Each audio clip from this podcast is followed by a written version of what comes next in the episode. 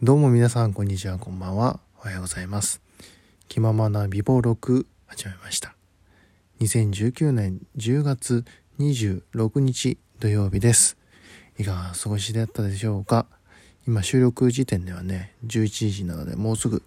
27日日曜日になるところでございます。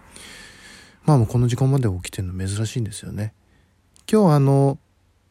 大阪にね、ちょっと日帰りでってまして、あの、ポルノ店がね、大阪であって、で、まあその話はね、また後日させてもらおうかなと思います。はい。で、今日ね、あの、まあ、ちょっとね、暗い話になるかもしれません。若干、あの、まあ昔のこともうちょっと入ってんでね、あの、今日はあの、まあ普通にポルノ店行こうって前からね、ずっと計画してて、あのそれで、まあ車でね、日帰りで行ったわけなんですけど、なんか、あの東京の友達がね、割と、うん北陸来てるんですよ、今日。石川にね。あの、でね、石川って、あのその、なんでしょう。まあ、いっぱいいるんですよ。その、友達がね。なんで、でも東京からの友達が来るってことは、なんかあるのかなと思って。では別に集まり、集まるっていうのは全然なくて。で、それで、あのなんだろうなって思ってて、インスタ見たんですよ。そしたらね、元カノの結婚式でした。今日ね。で、それインスタで知って、まあまあ、いいんですよ。別に出たかったって話をしたいわけじゃないですよ、今日は。なんかね、それを見て、あの、式を挙げてる幸せそうな元カノの写真を見て、あ、よかったな、まだなんか幸せになってよかったなって、あの、まあ、一度その、恋したけど、まあ、その恋が終わって、それで今の旦那さんと会って、で、結婚したっていう、その事実に関しては全然後悔もないし、むしろなんか、あ、しゃ、なんか幸せになったなっていう、元カノは元カノで、その、まあ、そこには俺はいないけど、まあ幸せの、その道筋にいるんだなっていう感じで、まあまあ、まあおめでとうって感じなんですけどね。まあ直接は送らない、送らないですけどね。うん。それを見て、なんでしょう。なんかこう、エモい感じになっちゃったんですよね。若干。あの、ノスタルジーな感じにね。うん、そう。でね、周りの友達もね、やっぱりね、気使ってくれて、その式が、その週にあるよみたいなのは、僕は、あの、き、まあ言って、多分、多分その、配慮してくれて、言ってなかっ、言ってないんだと思いますよ。うん。で、まあ、そうやって風の噂でこうやってね、あの、知らせが来てしまうのは、まあ、ネットのいいところでもあるし、悪いとこでもあるなっていう感じはあるんですけど、うん、なんかね、なんか、ああ、友達優しいってなったんですよ。うん。なんか、そうやって配慮してくれたんだなっていう感じあるんですよね。でね、もう一個なんかそのエモい感情になってしまったのは、まあなんか、自分、どうしたいんだろうなっていう、その、仕事とか、まあ生活とかは別としてその、あの、結婚とかそういう恋愛とか、俺自分どうしたいんだろうなっていう感じになっちゃったちょっと考えさせられちゃったっていうか考えさせられましたね。うん。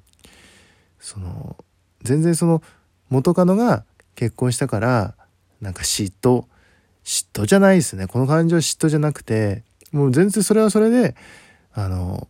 幸せになってねって感じですけど、まあ、そこに僕はちょっといられないし、その、いる権利もないとは思ってるので、あの、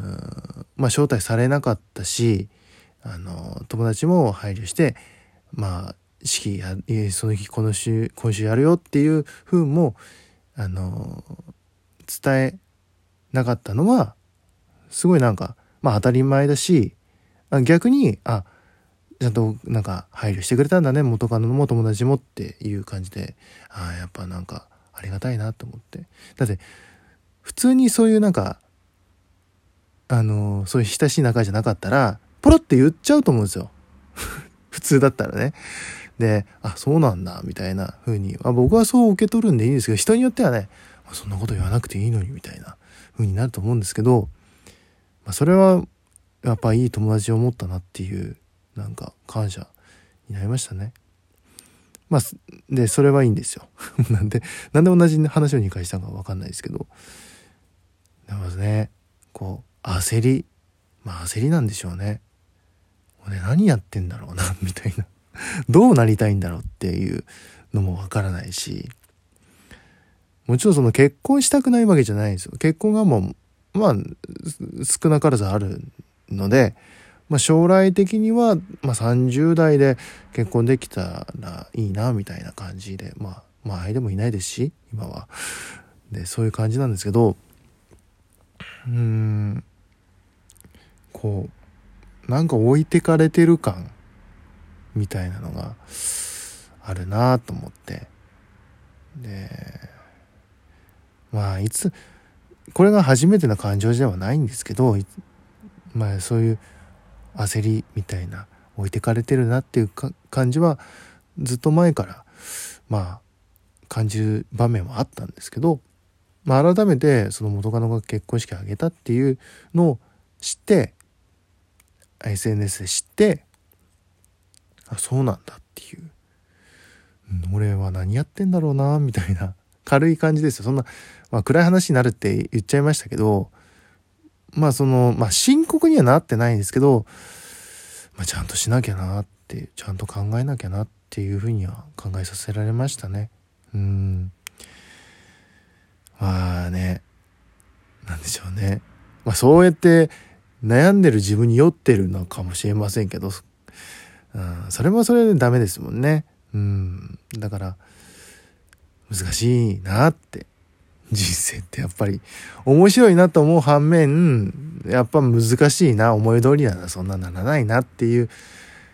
感じですね。うん、なんか、その思い通りにいかないっていうのは、なんか今年とか去年にかけて、去年から今年にかけてなんか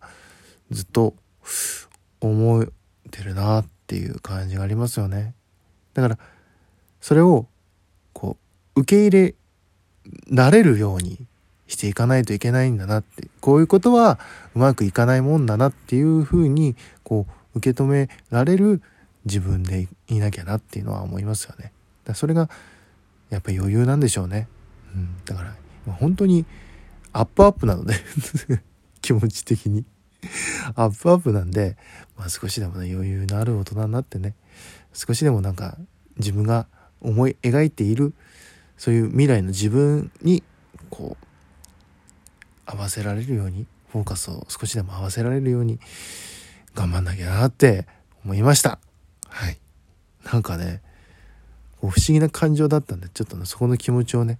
残しとか残したかったんでね、えー、非常に個人的な話でしたけどもえー、聞いていただきましてありがとうございました。それではまた次回、えー、お会いしましょう。それでは明日日曜日ですからね、あの、良い週末をお過ごしください。それではまた次回まで。バイバイ。